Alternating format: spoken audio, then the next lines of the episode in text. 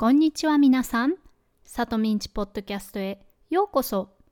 今日は第65回目の放送です。始まるよ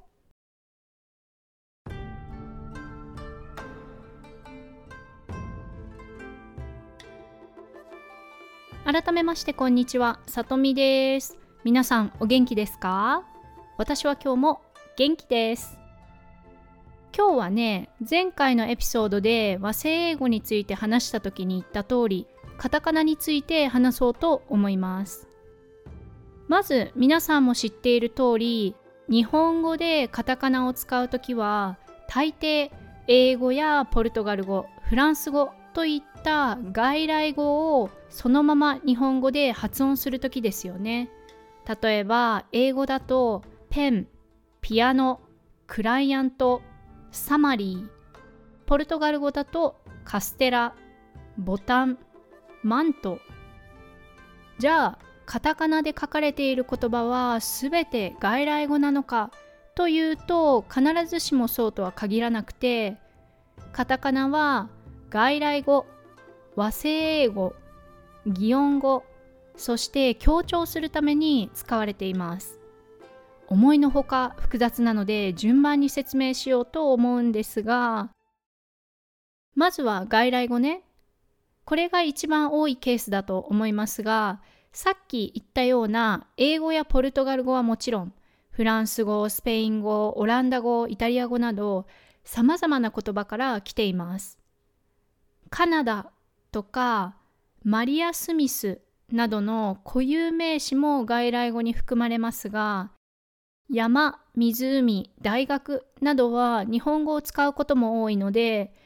例えばミシガン湖とかハーバード大学とかニューヨーク市というようにカタカナと漢字を混ぜて言うこともありますが、いつもそうとは限らず、ニューメキシコやバージニアビーチのようにカタカナをそのまま残すこともあります。そして次に和製英語ですね。外来語を元にしてできた日本語もカタカナを使うんですが、詳しいことは前回のエピソードを聞いてもらえるといいかと思います。そして、どんどんとかガシャンとかの擬音語もカタカナで書きます。ただ、ルール上ではカタカナですが、書く人によってはひらがなで書くこともあるし、ワクワクやつるつるなどの擬態語はひらがなで書くことになっているので友達にメッセージをするときにはまあオノマトペはひらがなでもカタカナでもあまり気にしなくてもいいです。そして最後に強調するためにカタカナを使います。日本人には書き方や漢字の読みにイメージがあって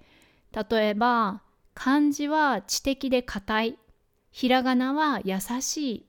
カタカナは軽い。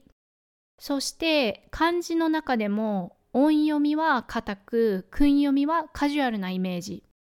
なので漢字があってもカタカナで書かれることもあれば音読みしかないけどちょっと硬すぎるので単語を使わずに文で説明する場合もあります。例えば car dealer 日本語にしようとすると自動車販売業者とか自動車売買業者になりますが全て音読みで硬いイメージがあるので話す時とかメッセージのやり取りであれば車を売る会社と言ったりちょっとおしゃれにしたければ車のディーラーと言ったりします。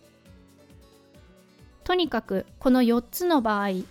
外来語和製英語擬音語そして強調するために使うんですが思いのほか複雑だったでしょ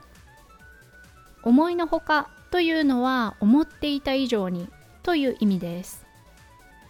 このレベルになったら漢字とか文法に追われがちですがこのエピソードを聞いてもう一度カタカナについて考えてくれたらなと思います。はい。ということで今日は思いのほか複雑なカタカナのお話でした。わからないところがあったらウェブサイトのトランスクリプションをチェックしてみてください。